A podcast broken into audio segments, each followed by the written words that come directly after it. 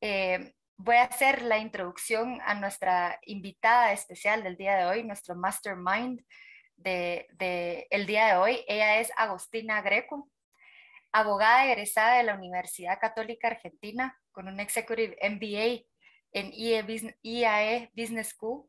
Ella es especialista en ética, anticorrupción y compliance, certificada internacionalmente como Leading Professional in Ethics and Compliance en el 2014 y como profesional de compliance por la IFCA en el 2019. Actualmente Agostina es Regional Compliance Officer de Argentina, Brasil, Colombia, México, Uruguay y Paraguay de Grupo Viterra. Para quienes no conocen el Grupo Viterra, los invito a dar una revisada de su página web. Es un grupo que crea un ecosistema en el mundo de agricultura, desde almacenamiento, refinería y logística eh, de movimiento de temas de agricultura.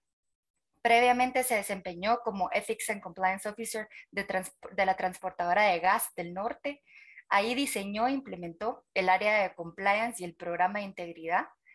Y Agostina inició su carrera profesional en la industria de retail en el equipo de compliance de Walmart, donde trabajó durante seis años. Actualmente es miembro de la Comisión de Compliance del Instituto Argentino del Petróleo y del Gas y de la Asociación Argentina de Ética y Compliance. Bienvenida, Agostina, a este espacio en donde podemos tener la oportunidad de conocerte más y además, por supuesto, de que puedas compartir con todos nosotros de tu experiencia y conocimiento en el área. Bienvenida.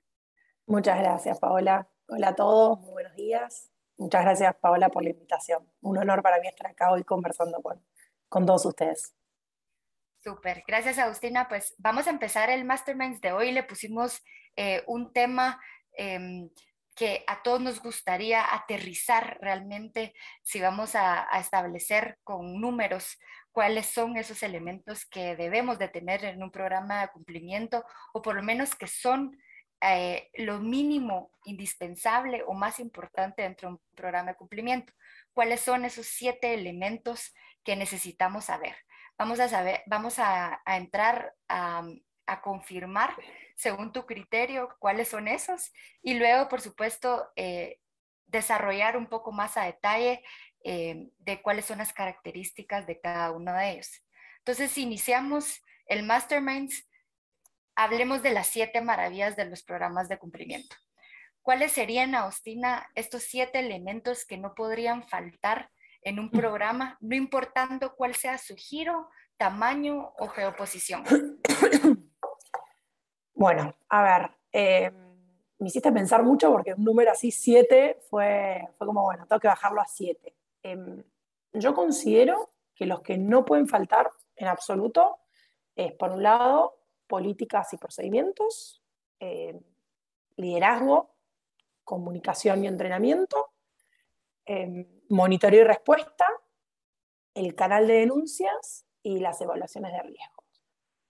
Pero en mi experiencia, antes de que profundicemos cuáles considero yo realmente estos elementos que no pueden faltar, creo importante mencionar que para desarrollar un programa de compliance, para mí fue clave el, el concepto transmitir de que compliance no compete solamente al área de compliance, sino que a la totalidad de la organización.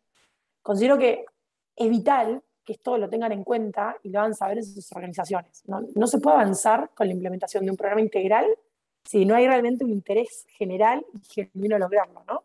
Sería cuesta arriba.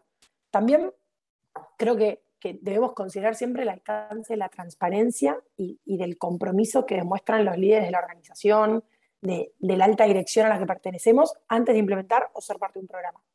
En mi caso personal, yo acá, Pau, me gusta hablar de, mi experiencia, ¿no? De, en mi caso personal, esto fue un punto clave en las compañías donde me desempeñé. Y la elección también de dónde estoy hoy, ¿no? De dónde me desenvuelvo y me desempeño hoy. Y algo que me ayudó mucho a comunicarme con los directorios es explicar cómo yo entendía los programas de compliance desde un todo, ¿no? Desde sus tres niveles de acción, que, que es lo que los que somos especialistas en compliance siempre lo hablamos, que es el prevenir, detectar y responder, que a mí particularmente me gusta estructurarlos en distintos bloques de trabajo, ¿no? que están compuestos por estos distintos elementos que, el programa tiene que tener sí o sí. cuáles son los bloques de trabajo, que van muy de la mano con, con los elementos que les mencioné, pero el liderazgo, la evaluación de riesgos, los estándares y controles, las comunicaciones y los entrenamientos, y lo que es monitoreo y respuesta. Se, se congrúan muchos de los nombres de, de, los elementos con estos bloques de trabajo, pero yo creo que hablando de bloques de trabajo, es una manera muy fácil de explicar al directorio y encasillar los elementos que el programa tiene que tener, ¿no? Y que cómo un programa puede ser adecuado, robusto, como solicitan la mayoría de las regulaciones, ¿no? Que es algo que vemos en todos los países, no solamente aquellas que son más fuertes o más conocidas por todos, sino siempre se habla de adecuado, robusto, que es un término medio, ¿no? Entonces, para mí, para que el programa sea adecuado y robusto, estos cinco bloques de trabajo tienen que estar todos, sí o sí, y tienen que estar basados en la eficiencia, estar 100% enfocado en riesgo. Y yo creo que esta estructura realmente enfocada en riesgo lo que busca a largo plazo es sustentabilidad y consistencia del programa como un todo, ¿no?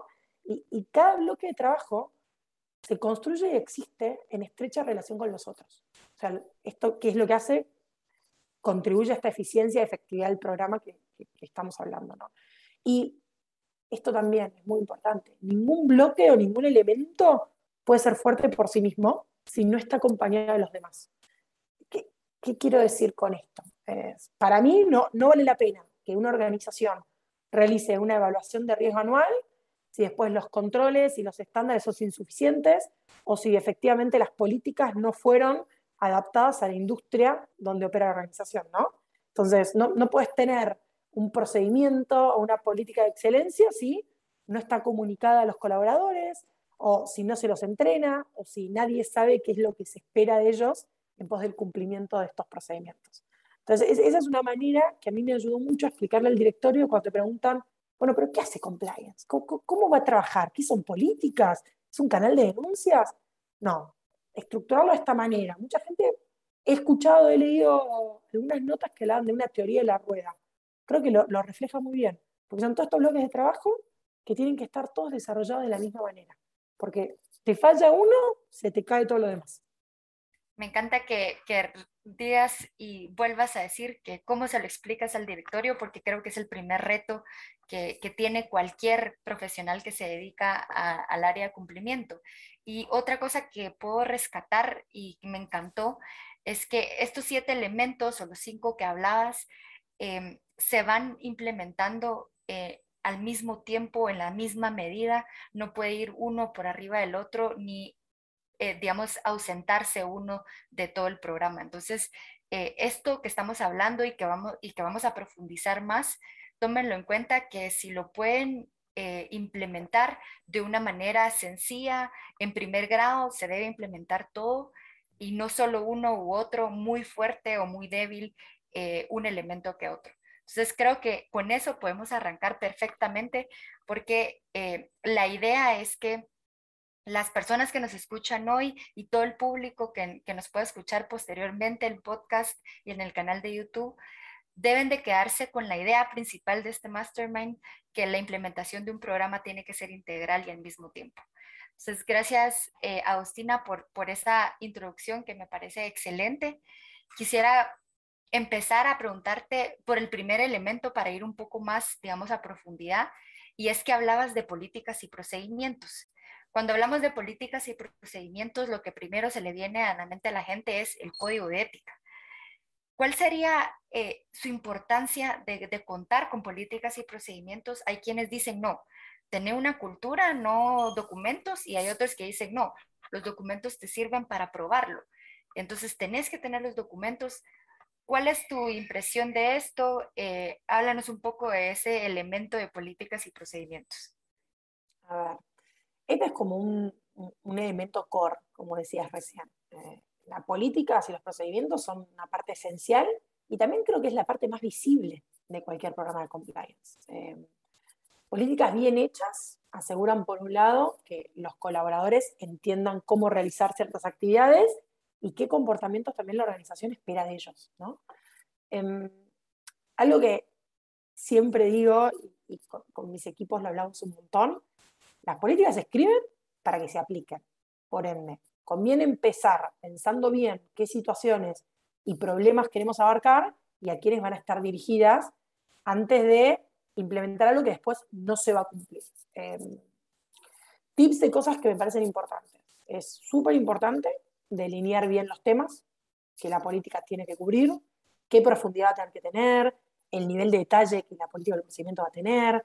Toda esta información surge en un principio del mapeo de riesgo, que bueno, más adelante vamos, vamos a charlar de esto, ¿no?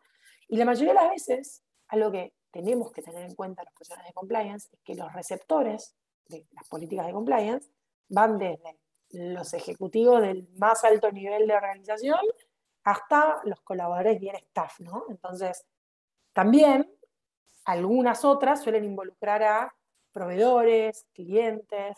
Entonces, es muy importante que nos aseguremos que a quienes están dirigidas las entiendan, ¿no? O sea, tenemos que partir de la base que el que va a estar leyendo una política, un procedimiento, puede no ser un profesional, desde ya puede no ser un abogado, como la mayoría de los compliance officers somos, o pueden no ser especialistas en el tema específico que la política va a estar tratando, ¿no? Y sin sumarle que la persona que le va a aplicar el procedimiento no tiene tiempo para leer políticas largas, no le gusta leer políticas. Entonces, como, como un tip general en este sentido es, conviene siempre usar un lenguaje simple, un lenguaje cotidiano, preciso, con frases cortas, algo que, que se recomienda en la materia, y yo lo aplico un montón, es antes de implementar o discutir o cualquier tipo de política, es siempre un primer borrador, circularlo con todas aquellas áreas que van a que, implementar, o generar un focus group de, los stakeholders, o con, con, las áreas que más actividad o relación va a tener la política para poder aclarar dudas. Siempre esto es un, paso vital antes de publicar cualquier procedimiento o cualquier política. Creo que en todos estos años de trabajo puedo decir que las políticas y procedimientos que son realmente comunes a cualquier programa de compliance, sin importar la industria de organización, dónde es que opera, en qué, en qué región o en qué país, son siempre más o menos los mismos. Vos lo mencionaste, código de conducta o el código de ética, también lo pueden, lo pueden llamar así, que qué es lo que busca el código de conducta. Yo lo asocio mucho con una declaración de valores, ¿no? declaración de valores de la organización. Eh, te da las bases fundacionales sobre la cual la organización espera que, sus colaboradores o, la gente que hace la organización trabaje. Em, a mí me gusta, hoy en el agro, aparte suele tener mucho, mucho público masculino, te marca la cancha a los que les gusta el fútbol, ¿no? Te, marca la, la cancha y, y, te da las reglas de juego. Después otras políticas y, procedimientos que también son bastante comunes, sin importar de vuelta como, como vos contabas, yo estuve en el retail, estuve en el oil and gas, estoy en el agro, es casi siempre hay una política anticorrupción también, que es como la base, cuando hablemos de, de riesgo le voy a contar más o menos cómo, cómo arranca todo esto, pero bueno, y después procedimientos anticorrupción que se desprenden del statement que dan los códigos de conducta a la política anticorrupción, que pueden ser procedimientos para la contratación de terceras partes intermediarias, de due diligence en socios comerciales, el tratamiento de conflictos de interés, procedimientos de regalos, eh, procedimientos de gastos de representación, de alojamiento, de entretenimiento, de viajes, todo lo que es donaciones, poesías, patrocinios. Esos son como procesos más core que son eh, transversales a, casi todas las organizaciones ¿no? y, y, las distintas regiones y también rubros en los que las organizaciones se desempeñan. Y es lo que, en relación a las políticas, de vuelta, volviendo a esto que hablábamos de la sinergia de los bloques de trabajo, es, es, clave asegurarse de comunicar periódicamente a todos los niveles de la organización lo que se espera de ellos y capacitarlos para el cumplimiento de estos procedimientos y controles, ¿no? Porque todo hace la importancia de que los procesos no solo estén, sino que sean claros y entendidos por todos. Em, y es lo que, que, suelo hablar también mucho con mis equipos, ¿no? Qué importante es que un proceso o una política no se convierta en burocracia, ¿no? O sea, que realmente sean políticas y procesos ágiles en pos de mitigar un riesgo. Porque si no, ahí tenemos la, la mala mirada del negocio de compliance es una piedra en el camino. es todo lo contrario, es, es, un aliado. La respuesta que vas a encontrar no va a ser el no, sino el veamos la manera correcta de hacerlo, cómo podemos llegar a alcanzar esos resultados. Perfecto, Agustina. Y me queda claro que hay que tomar en cuenta, sin lugar a dudas, la audiencia para la cual se están redactando estos documentos, famosos documentos. Y me encantó la idea de hacer un focus group antes de lanzar cualquier tipo de, de, política para tener esa retroalimentación de realmente si tu público objetivo está entendiendo el mensaje que quieres dar a través de ella. Porque al final la aplicación es lo que más importa. Pues con eso me quedo en, temas de procedimientos y políticas. Yo sé que podríamos hablar toda la hora de, estos documentos, pero realmente quiero irme uno por uno para entrar en detalle eh, en cada uno de ellos. Continuamos entonces con el siguiente elemento que es el famoso liderazgo y equipo de cumplimiento que podemos o debemos de tener adentro de una organización. Si bien es cierto, entendemos que es necesario un equipo, por lo menos el puesto de, compliance officer o oficial de cumplimiento y el famoso comité de ética, ¿deben todas las organizaciones contar con uno, Agustina? Desarrollemos si depende del tamaño o de niveles de riesgos que tiene la organización. A muchas empresas les asusta decir, bueno, me voy a meter con todo este tema de compliance y ya de por sí tengo que contratar a tantas personas. Hablemos un poquito de esto. A ver, antes de, responder sobre la necesidad o no de, un oficial de compliance, quiero hacer hincapié en el tema del liderazgo, como, como un todo dentro de la organización, que es algo que muchas veces se, pasa por arriba y para mí es algo vital. O sea, el, liderazgo realmente es un factor indispensable para implementar con éxito cualquier programa de compliance. Perdón. Aquí voy con, para mí el liderazgo se traduce en el apoyo de los ejecutivos, de los más altos niveles de la organización, a las medidas de control interno y el compromiso ético que la compañía va, a llevar adelante. O sea, sin un adecuado turn at the top, que turn at the top así lo suelen llamar, al liderazgo desde arriba, eh, no hay un programa de compliance que pueda llegar a ser efectivo. Por ejemplo, la ley de responsabilidad penal de las personas jurídicas de Argentina, en, en el artículo 23, le consigna un, alto valor a esto. Capaz no, no, tan textual, pero lo define como el apoyo visible e inequívoco al programa por parte de la alta dirección y, de la gerencia, ¿no? que, que, el liderazgo ético tiene que aparecer impregnado en los procesos de la organización. Se tiene que reflejar en el discurso de todos, en el accionar de todos y por sobre todo en, en la toma de decisiones relevantes. Entonces, sin vueltas. El de todos la conducta de la alta dirección tiene que ser adecuada, tiene que ser comunicada y tiene que ser comprendida por todos. Y muchas veces, por, porque quise empezar por liderar conversaciones que, que he tenido en cámaras o en reuniones con, con colegas, este punto se destaca como, como, un obstáculo interno principal de la actividad, ¿no? O sea, la, la, falta de sensibilidad de la alta dirección para la importancia del tema. En mi caso personal, tuve la suerte de que esto no me pasó es más, creo que fue todo lo contrario, fui muy afortunada por las organizaciones por las que, por las que pasé, pero sí considero de, haber visto casos que, que, las consecuencias de estas falencias son realmente graves. Y, y si falta la base de una cultura de integridad, ningún programa de compliance puede funcionar. Em, quizás una de las consecuencias más visibles que, que, que se detectan es, es, la falta del llamado top at the middle, ¿no? que, para la operación del negocio es crucial. Los, colaboradores perciben cómo la organización quiere que sean las cosas observando a sus jefes directos. Entonces, es una suerte de, de, transmisión de valores en cascada. ¿no? Cada, nivel jerárquico recibe los valores de la compañía por el comportamiento de su jefe inmediato. Entonces, si esta cadena no empieza bien desde un principio y no tiene ejemplos cotidianos en las tomas de decisiones, el tone at the top, por más que esté escrito y declarado en el código de conducta, no sirve para nada. Entonces, la, conducta de, la alta dirección tiene ciertos elementos esenciales que tienen que ser consistentes entre sí. Como mínimo, el que te puedo, te puedo decir es el liderazgo con el ejemplo. Eh, es el primero, el primero de todos. El, saludo a la mañana, el tratar con respeto a, a los demás colaboradores, es el primero, por donde partimos. Y, y otra cosa es que suele ser muy difícil cómo plasmamos estas conductas en el día a día, ¿no? Porque podemos percibir un liderazgo súper íntegro, pero, ¿cómo lo demostramos? Entonces, como decíamos antes, la sensibilización de, temas de integridad y compliance al director, a la alta dirección, para mí siempre es un buen punto de partida, este tipo de entrenamientos. Y incluir a compliance realmente en la mesa de la toma de decisión, ¿no?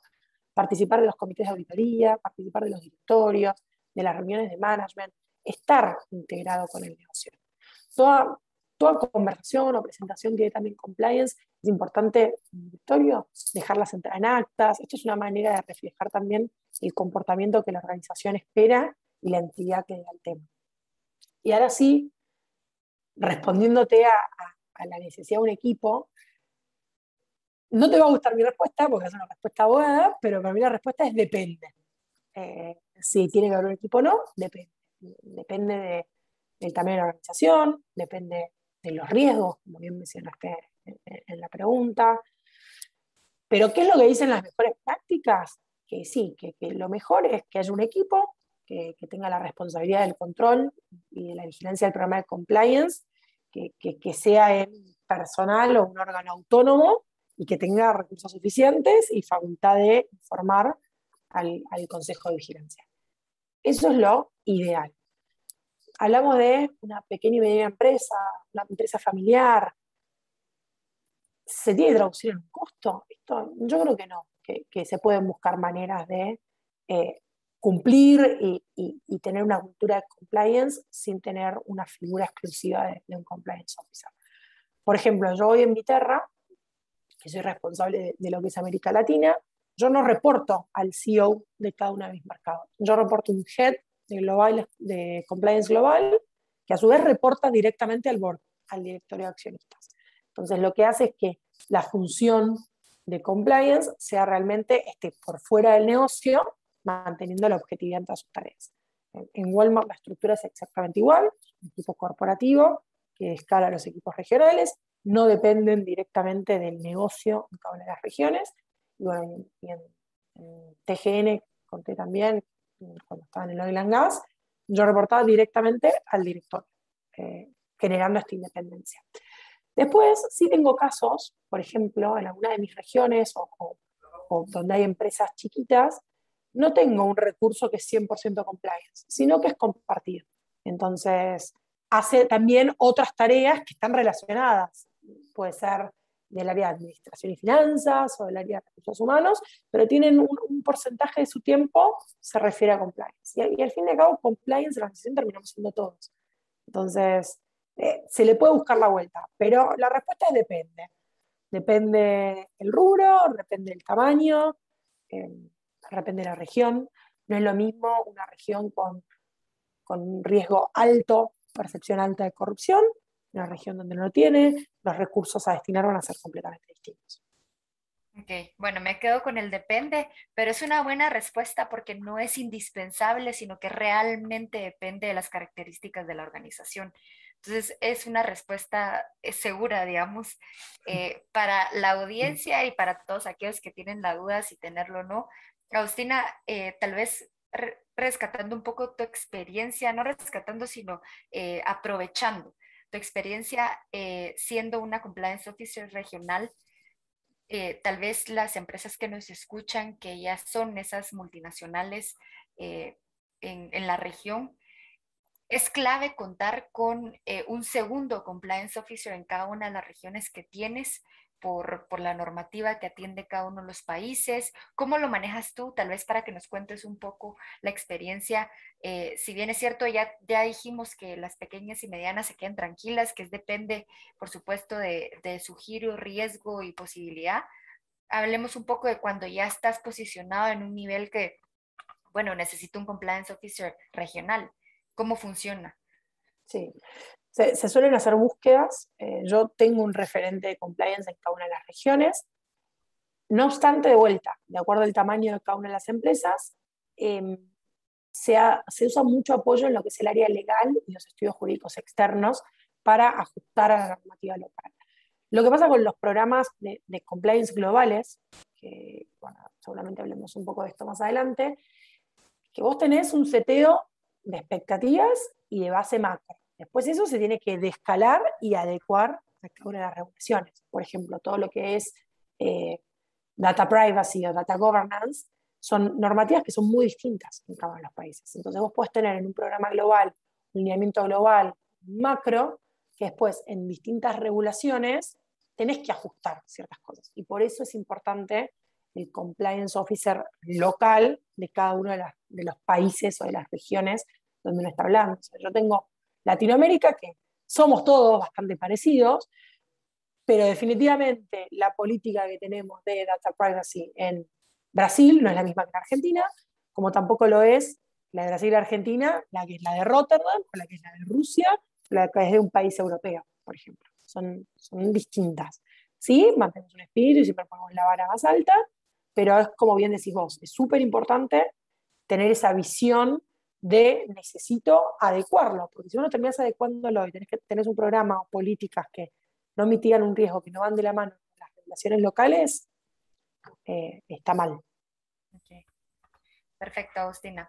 Pasamos al tercer elemento porque me encantaría seguir platicando del liderazgo más que nada porque creo que así como tú es lo fundamental dentro de un programa y el equipo per se.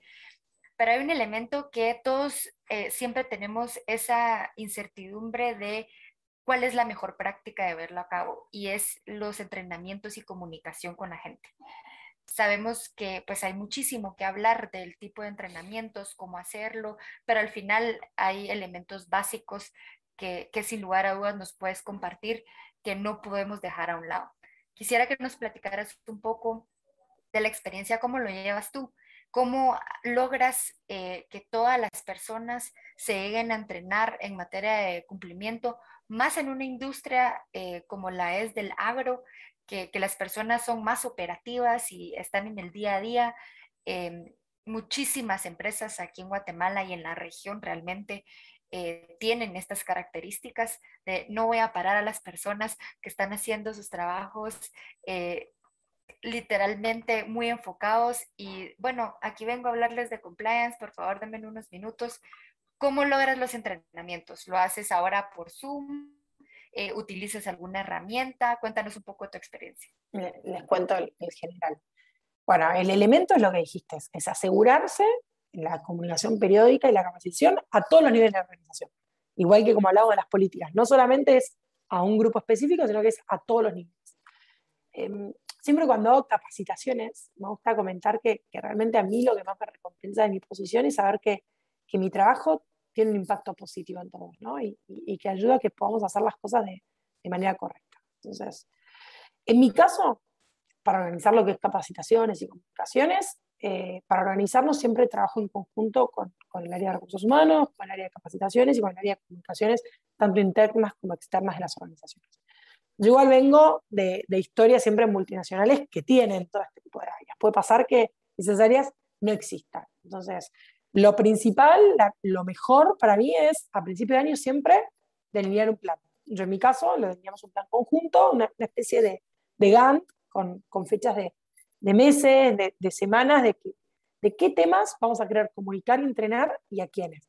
Y esto se organiza en base al negocio. Por eso es importante involucrar a las demás áreas de negocio. Tú hablabas de ir al medio del campo. Si estamos en cosecha, yo no puedo parar el medio de la cosecha para ponerme a hablar de compliance, ni, de ninguna otra cosa. Entonces, es buscar realmente cuál es el mejor momento para impartir ese entrenamiento.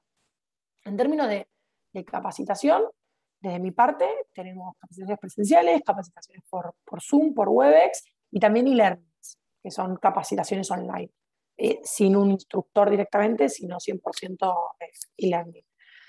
¿Qué solemos hacer? Solemos viajar a las oficinas, a las distintas plantas, capacitar en forma presencial, tanto a los líderes como a, todo el staff. Y también en las oficinas, mucho foco en los distintos entrenamientos a las distintas áreas de riesgo. ¿no? Eh, y entender esto, el adecuar, no todas las áreas tienen que tener el mismo entrenamiento. Yo no le voy a hablar de tema de sanciones al área de Safe Agri, de seguridad, no tiene ningún tipo de nexo. O sea, yo hablar de sanciones al área de trading, al área de ejecución. Es entender qué tenemos que capacitar a quién y para qué y cuál es el riesgo y adecuar el mensaje. ¿no? Em, algo que, que, preguntabas recién es cómo, cómo nos aseguramos el, cumplimiento, ¿no? de, que, de, que, el 100% de, de, los colaboradores estén entrenados.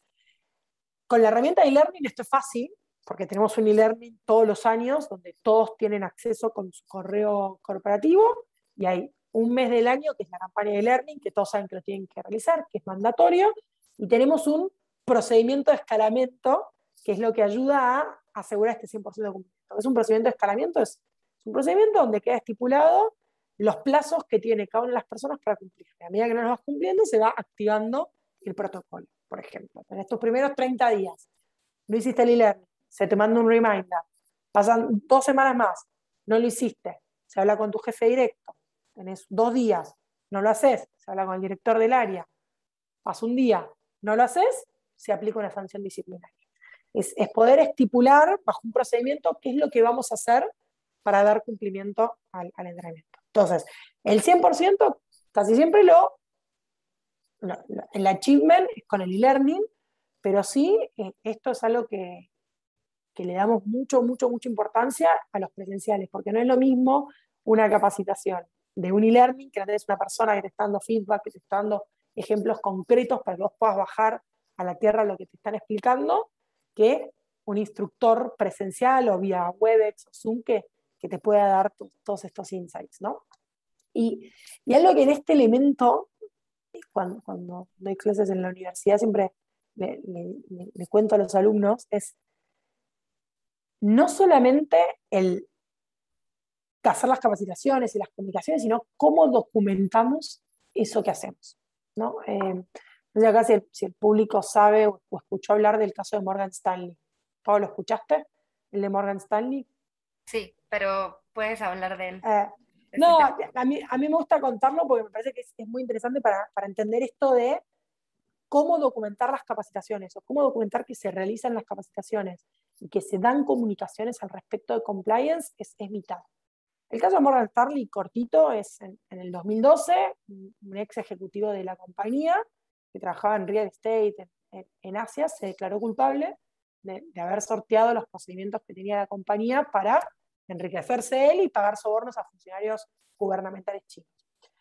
El DOJ de los Estados Unidos, luego de considerar todos los hechos, incluyendo que Morgan Stanley tenía un programa de compliance robusto, que tenía sistemas de control interno que entendían razonablemente, se aseguraban de que sus empleados no pudieran sobornar a funcionarios públicos, el DOJ desistió de aplicar sanciones contra la compañía por la conducta de un empleado.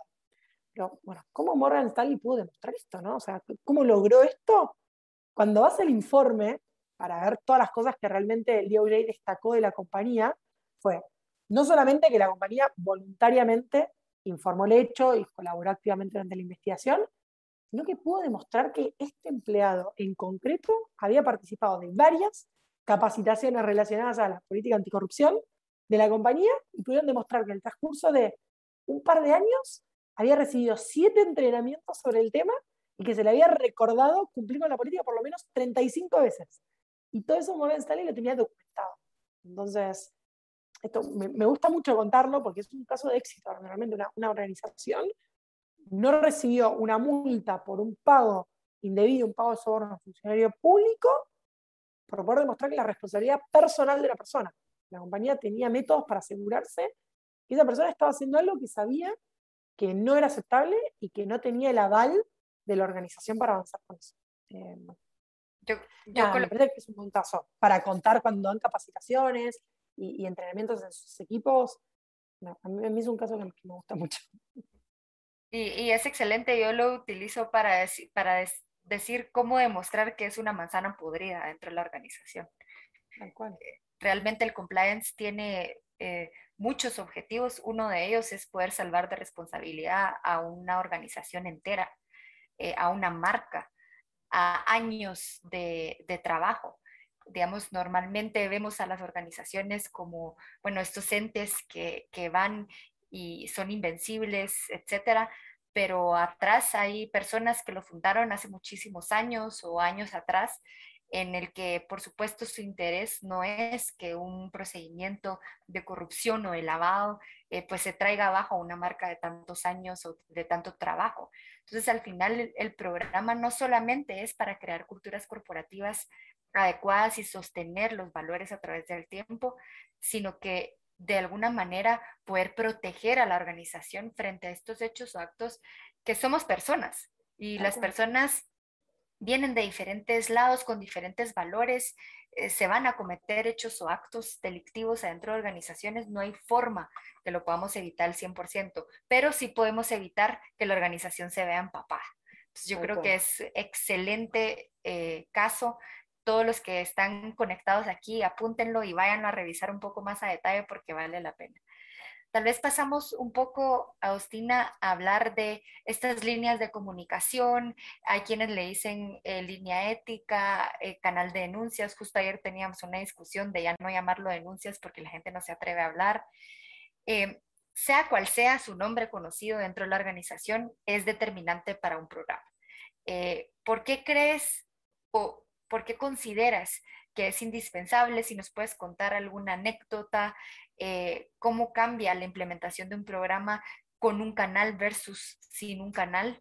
Em, cuéntanos un poquito de, tu experiencia desde ese punto de vista y la importancia realmente que, merece este elemento. Sí, sí 100%. No, no pude haber escuchado una mejor introducción del tema.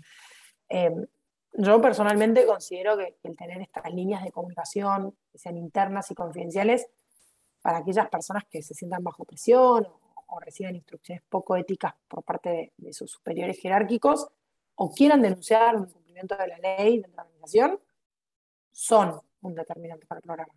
Sí o sí. O sea, creo que, como, como hablábamos recién del tema reputacional, ¿no? El mejor reaseguro que tiene una organización para blindarse contra la posibilidad de un escándalo siempre es poner al alcance de sus colaboradores, de sus personas, herramientas necesarias para detectar y poder denunciar estas malas prácticas.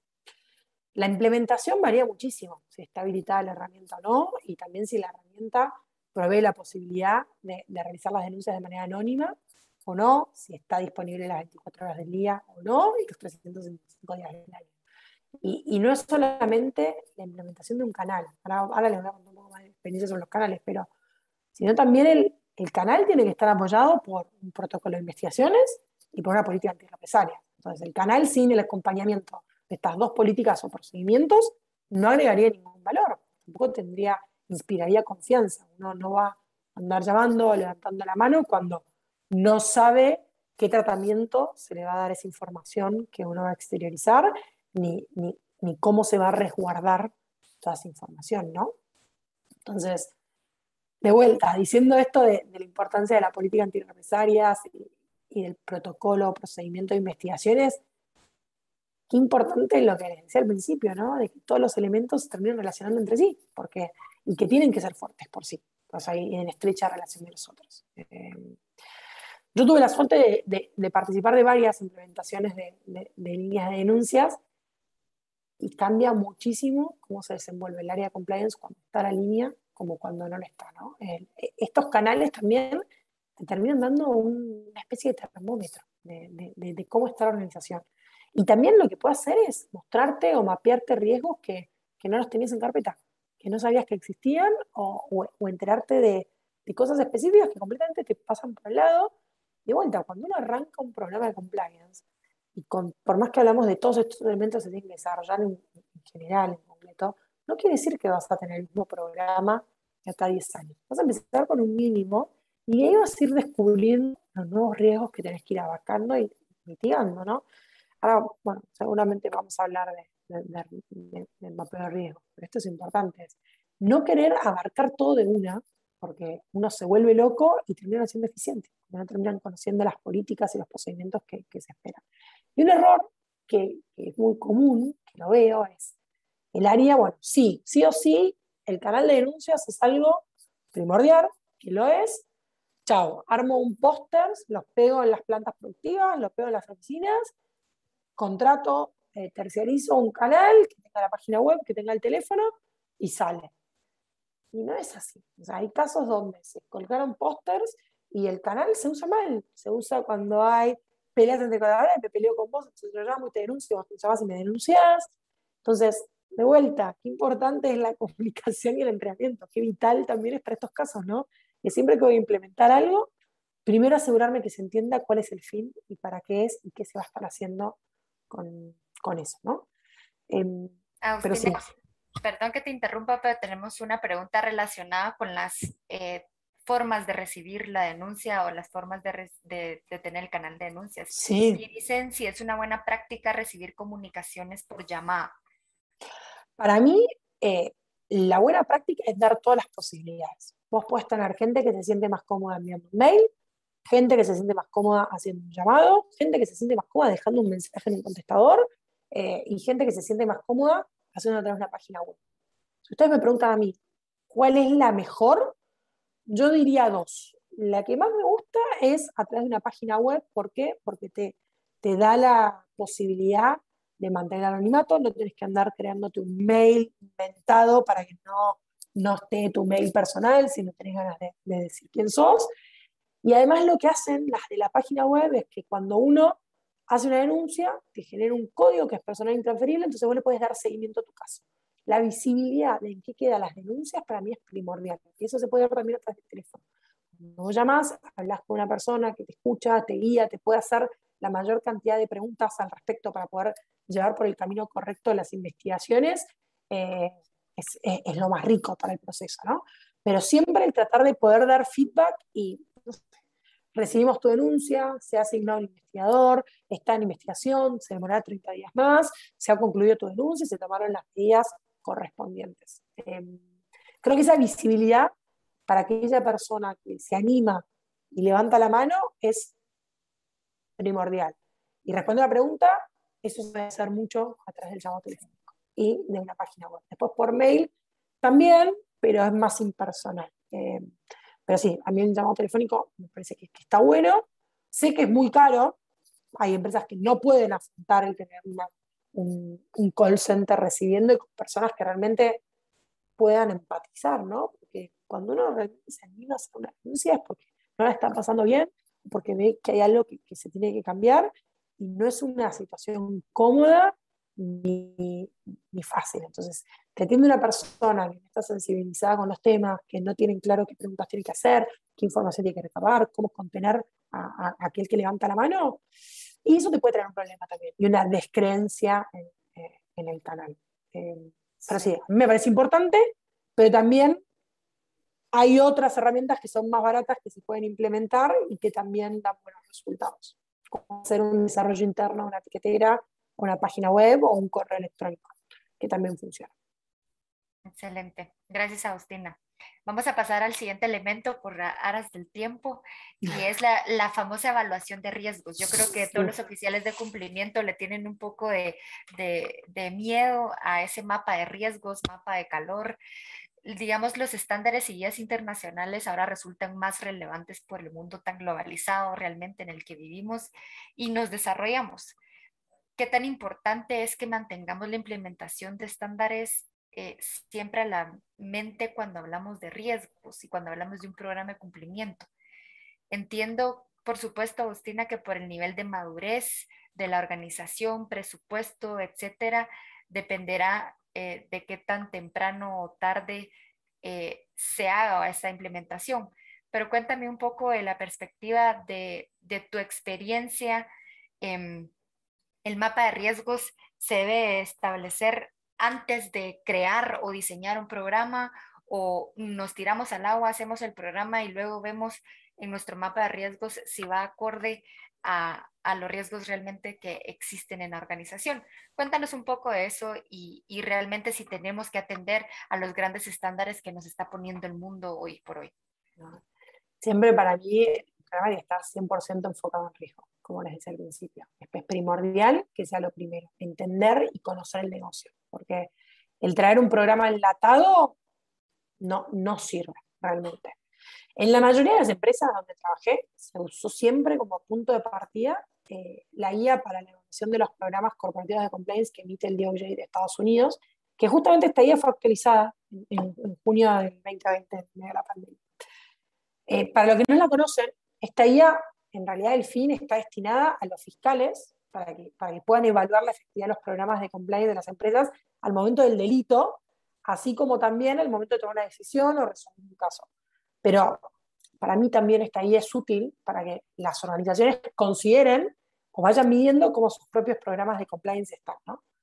En particular, que si bien en un principio las organizaciones suelen basarse en esta guía, hay lineamientos locales los distintos países que, por ejemplo, en Argentina los lineamientos que emitió la Oficina Anticorrupción, tanto los generales como los que fueron específicos para, para pymes, pymes son pequeñas y medianas empresas, solo varían de la guía en términos de estructura, de destinatarios, de finalidad de extensión y de análisis, pero, sin embargo, la mayoría de los aspectos que se trata de esta guía del DOJ son cubiertos por los distintos lineamientos que sacan los demás países. ¿no?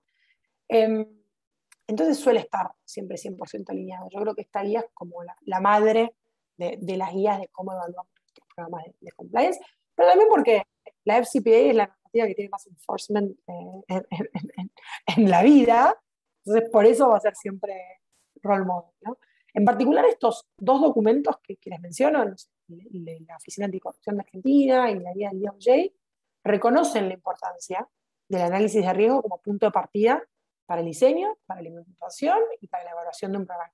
Entonces, es más, uno de los ajustes incluidos en, esta nueva versión de la guía del DOJ, que, que, fue en el 2020, fue justamente el énfasis en, la relevancia de que los programas de compliance sean diseñados e implementados a medida de cada empresa. Entonces, poniendo el foco realmente en cómo se vive el programa y cómo evoluciona el tiempo, demostrando que el programa de compliance en papel o los enlatados no sirven. Por eso, la pregunta, sí, se parte siempre una evaluación de riesgos. En particular, lo que la guía esta menciona es que al evaluar la evolución del programa, hay que verificar si la revisión va a estar limitada a un determinado momento o si considera todas las cuestiones o todas las elecciones aprendidas por la compañía, como también las distintas problemáticas que, enfrentan otras empresas que operan en la misma industria o en la misma zona geográfica. Entonces, a partir de estas evaluaciones podemos distribuir los recursos de manera eficiente, asegurando también contar con los recursos necesarios, ¿no? volviendo al depende, a qué necesito, cómo llevo. ¿no? Em, bueno, de vuelta, las evaluaciones de riesgo, el punto de partida para mí eh, sí, es súper importante y, y, es el punto de partida para evaluar si tu programa, lo que vos vas a implementar, está bien diseñado, entendiendo el negocio de la compañía, cómo identificaste el riesgo, cómo lo evaluaste, cómo definiste el perfil que tiene, ¿no? Em, ¿Qué son los riesgos? Porque capaz siempre hablamos del miedo de esto que es riesgo. Los riesgos propiamente dichos o se refieren a eventos o circunstancias que pueden ser previstos o imprevistos y, que pueden impactar en la capacidad de la organización de alcanzar sus objetivos. Los riesgos pueden ser también inherentes a la actividad de la empresa y en algunos casos se pueden eliminar y en otros no se pueden eliminar. Entonces se deben gestionar. Entonces, nada, yo creo que, son factores que hay que tener en cuenta para armar una matriz de riesgos desde un principio, no solamente ir a la actividad de la compañía, sino la ubicación de, de las operaciones de la empresa, el sector o la industria donde estás operando, cómo es la competitividad del mercado, em, cómo es el panorama de la regulación del país o de la región donde te estás desenvolviendo, quiénes son los potenciales clientes, quiénes son tus potenciales socios comerciales, tenés transacciones con los gobiernos, se van a involucrar pagos a funcionarios públicos, cómo es el uso de intermediarios, los famosos TPIs que, seguramente todos que están acá les escuchan nombrar, eh, cómo se da el desenvolvimiento de, regalos, cómo son la claridad de las donaciones. Creo que a partir de acá te van surgiendo preguntas que van a estar 100% relacionadas a lo que es el proceso de gestión de riesgos, como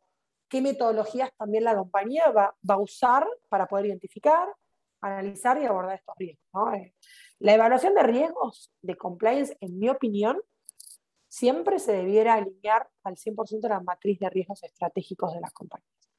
Todas las compañías tienen una matriz de riesgos estratégicos, la compliance tiene que estar impregnada en esa matriz y tiene que ser soporte a esa matriz. Después está en cada organización cómo lo quiere calibrar, ¿no? De acuerdo a eh, impacto y consecuencias, cómo se va haciendo la matriz. Pero podría hablar tres horas de riesgos, creo que no vamos a llegar a ver todos los elementos y si, seguimos con, los riesgos. Pero sí, es importantísimo. Sí, no solo, o sea, creo que se tiene que llevar el mensaje que la organización organización va a ser juzgada si su programa de cumplimiento está enfocado en los riesgos, porque de nada le sirve a tener un programa absolutamente robusto de riesgos que nunca se iban a materializar adentro de la organización. Quiere decir que no se hizo una buena gestión desde un principio. Entonces, excelente, Agustina. Yo voy a unir las, los últimos dos elementos porque a las ocho y media en punto todas las personas sí, eh, nos abandonan, pero el sexto elemento hablamos de monitoreo y mejora continua y también eso va de la mano, por supuesto, de eh, estas políticas de acciones correctivas y disciplinarias que hay que establecer o, considero, ya me contarás tú, son indispensables para que esta mejora continua realmente se dé. Aquí en Guatemala decimos no hay mal que por bien no venga y es que los hechos o actos van a suceder. Lo importante es cómo reaccionamos como organización, si teníamos las reglas claras antes de que sucediera o no, porque si no va a ser un desastre. Entonces cuéntanos un poco de este monitoreo del programa en general y luego pues eh, cuál es mejora continua que se puede dar a través, por supuesto, de acciones disciplinarias o correctivas, como se le llama. Bien. Bueno, recién hablábamos de la evaluación de riesgo, pero como bien decís, es igual de importante el poder detectar si el programa de compliance se actualiza y se revisa periódicamente con, el fin de mejorarlo y adecuarlo al desarrollo y a la evolución de las normas y también de las recomendaciones que van surgiendo en la materia. ¿no? Em, algunas prácticas concretas de esto, por ejemplo, las empresas que tienen compliance más desarrollado en las evaluaciones de clima, que suele hacer recursos humanos, se suele incorporar un índice de integridad para poder medir cómo es el conocimiento de los, los colaboradores relacionados a lo que es el, programa de compliance, te permite sondear cómo la organización viene con la implementación de un programa como un todo, ¿no? si está realmente impregnado en la, cultura de la compañía. Otros casos eh, claros, cómo materializamos este, este monitoreo, son los controles que, que, se van impartiendo, que van surgiendo de las distintas políticas, para verificar el cumplimiento de estos estándares, que como puede ser, por ejemplo, de barreras en, los sistemas de liberación de pagos a terceros, que todo pago pueda realizarse siempre y cuando se haya dado cumplimiento al procedimiento de terceras partes, o el famoso KYC, con su debida aprobación. Em, algo también que, que, se, que se suele hacer y que está muy bueno es el, verificar, por ejemplo, los canales de denuncias, es un monitoreo constante, constante ver si eh, los pósters están bien visibles para todos los colaboradores, si los canales funcionan, si el mail corporativo, si la página web, si el teléfono, muchas veces uno tiene el canal y no recibe denuncias y no sabe si está funcionando, si no está funcionando, ese chequeo también hace al monitoreo. Em, otro tipo de monitoreo es recorrer las oficinas, las plantas, hablar con las personas, entender cómo es el awareness que tienen para con el programa de compliance, hacer una especie de checklist de preguntas básicas que, queremos entender sobre ellos. Y también la sinergia que tiene que tener el área de compliance con el área de auditoría interna. Compliance no es auditoría interna. Entonces, todo el trabajo que auditoría interna puede hacer, todo lo que pueda auditar relacionado al programa de compliance, agrega valor y aporta a esta mejora o, mejora continua que buscamos para, el programa. ¿no? Y después, Qué interesante, estoy hablando rápido porque se llegan tres minutos. Eh, qué interesante este punto de, del cómo respondemos en consecuencia también frente a los incumplimientos, ¿no?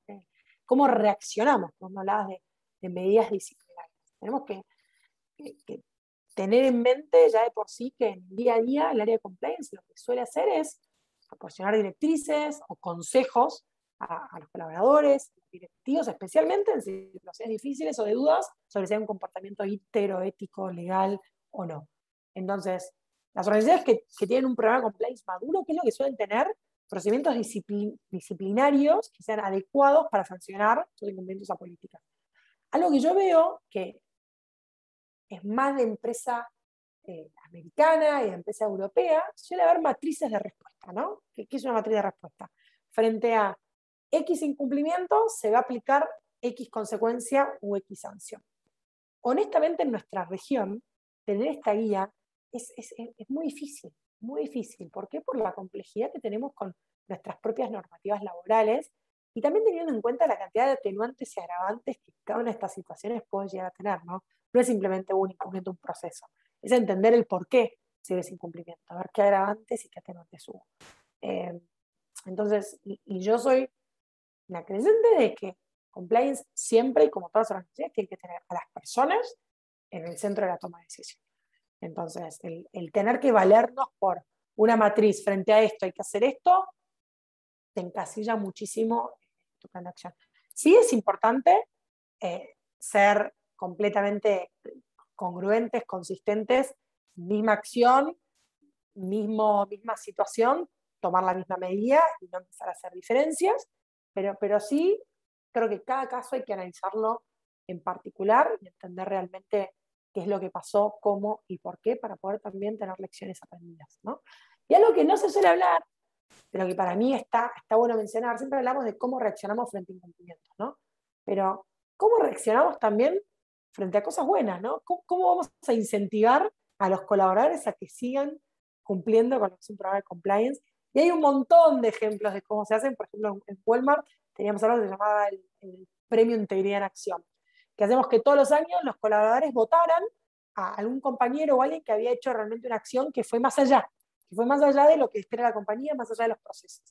Eh, y se recibían historias espectaculares. Tuve colaboradores que levantaron la mano y, frenaron un fraude millonario con una obra social, eh, cajeras que descubrieron robos, un montón de historias que tranquilamente si uno se, se atenuaba, se, se, se aferraba a su trabajo, no tenía por qué ir más allá, no tenía por qué hacer algo más.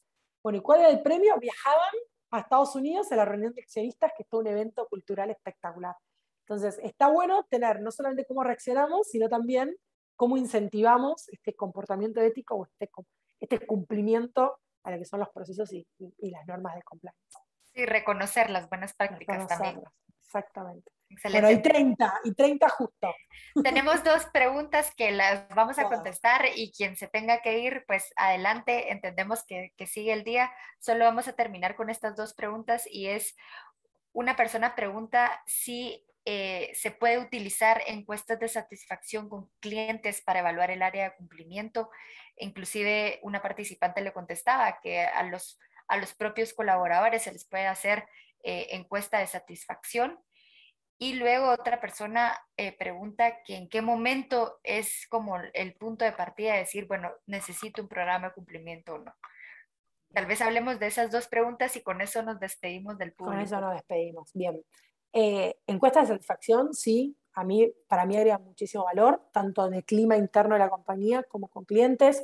Lo que solemos hacer, por ejemplo, acá es la encuesta de clima, que por sí se hace de recursos humanos, yo he agregado ciertas preguntas que me ayudan a mí a medir cuál es el awareness de, compliance y satisfacción con el programa. Si conoce, conoce el código de conducta, si creen que sus líderes se actúan en consecuencia con ese código de conducta. Bueno, son distintas preguntas que después si, yo les puedo dejar mi mail y, lo podemos conversar, podemos seguir en contacto, me pueden escribir por LinkedIn y, les puedo compartir un poco de las pautas que te ayudan a vos a tener una especie de integrity index para ver cómo estás viviendo. Y con los clientes también, porque muchos procesos de compliance involucran a terceros, ¿no? Recabar información para poder hacer los screenings, para entender que tengan todo el clear de, desde el lado impositivo, desde el lado legal, desde el lado reputacional, con los distintos mecanismos de screens que tenemos. Entonces, es entender si el cómo estamos solicitando esa información es claro, eh, eso lo hacemos. Eh, si el, formulario que se les pide completar para recabar esos datos se entiende, cómo lo podemos mejorar. Se suele agarrar una vez por año a distintos clientes que tenemos más interacción para que puedan dar su feedback y mejorar también ese relacionamiento. ¿no? Y importantísimo, en parte del monitoreo, constantemente conversar con las distintas áreas de la organización, entender que un proceso, si un proceso no mitiga un riesgo, se va a terminar convirtiendo en burocracia. Entonces, es estar encima y actualizándolo y realmente adecuándolo estamos en un mundo sumamente eh, vertiginoso que va cambiando constantemente, entonces los riesgos y las realidades cambian. Entonces el programa tiene que acompañar esa, esa nueva normalidad que va apareciendo. Si no acompaña, eh, que queda, queda no satisfecho. Y la otra pregunta era, a ver, esperen que la quiero ver. ¿En qué momento? ¿En qué momento? Ah, ¿en qué momento? ¿Cómo se... Para mí es desde un primer momento. Sea, voy a crear una compañía cuando yo estoy pensando el plan estratégico es, bueno, ¿qué valores corporativos quiero que mi organización tenga? ¿Cómo hago para que sea sostenible en el tiempo? Es lo mismo yo como compañía, el qué voy a hacer, al cómo voy a llegar a ese resultado. Yo creo que, que el mejor momento es desde el principio. Por supuesto que desde el principio no vas a tener un programa global ni con los 25 mil millones de elementos que un programa compliance puede tener, que no abarcar temas de anticorrupción, de data privacy, de sanciones, de, de ética, no. Vamos a empezar de a poquito, pero lo primero es tener qué valores quiero tener y cómo voy a mitigar los riesgos que me vengan adelante, cómo voy a ir armando mi programa.